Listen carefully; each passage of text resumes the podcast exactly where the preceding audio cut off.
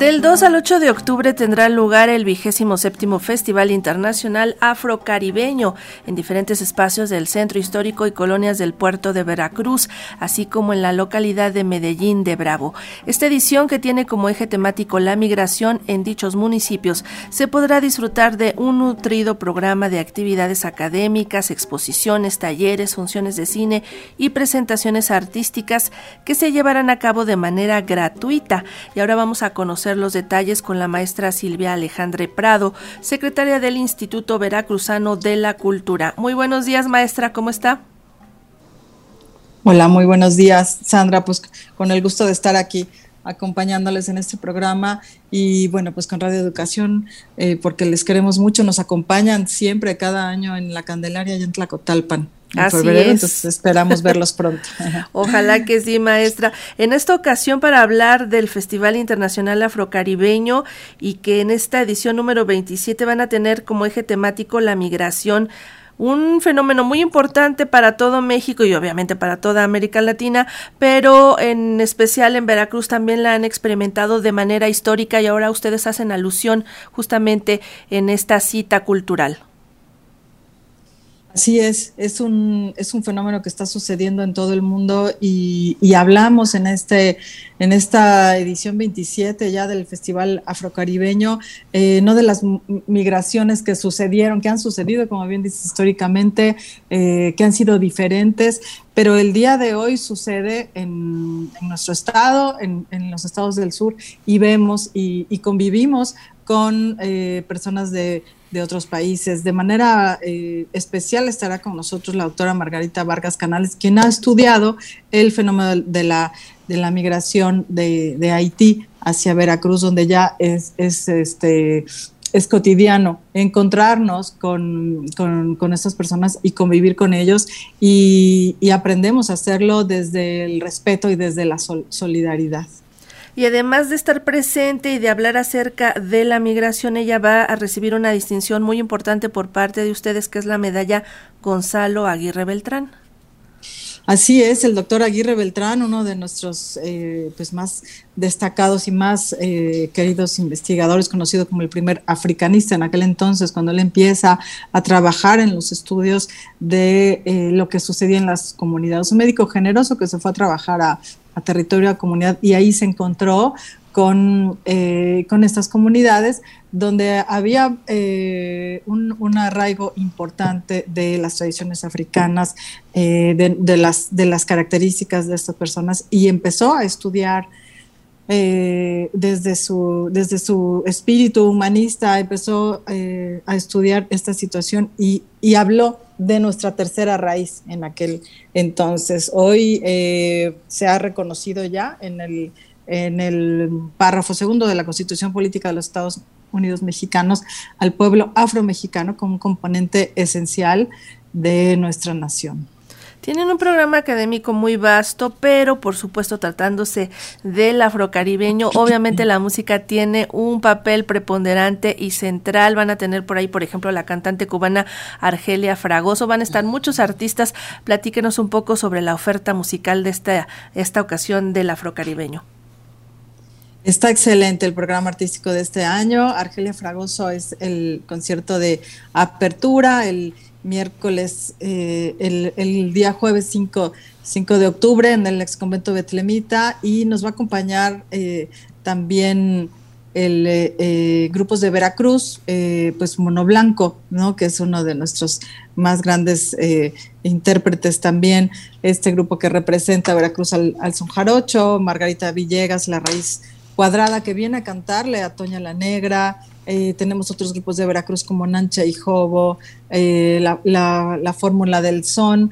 Estará con nosotros la Nueva Nostalgia, un orquestón de la Ciudad de México interpretando zumba, eh, no rumba, perdón, zumba no, no hemos llegado a la zumba, rumba y son cubano, orquesta tradicional moscovita, pues que de los grupos artísticos de la universidad de la mejor calidad. Y esta música del oeste africano viene Babu de Baté, un trío.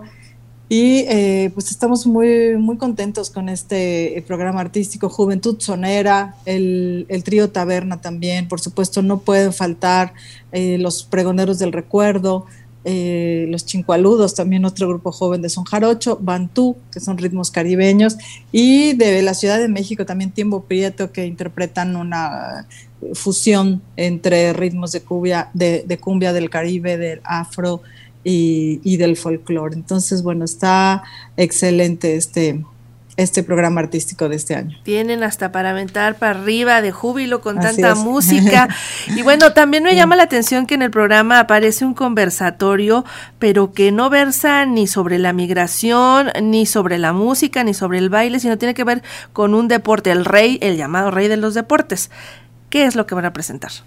Ay, pues estamos muy contentos también de, haber hecho esta alianza. Fíjate que lo hicimos en la Feria del Libro con, las, con el equipo de, de básquetbol, tanto de Veracruz como de Jalapa, Los Halcones, y en este festival Afrocaribe. Y de, y de ahí eh, el, equipo de béisbol eh, nos contactó y nos dijo, queremos participar con ustedes también promoviendo eh, la cultura desde el deporte.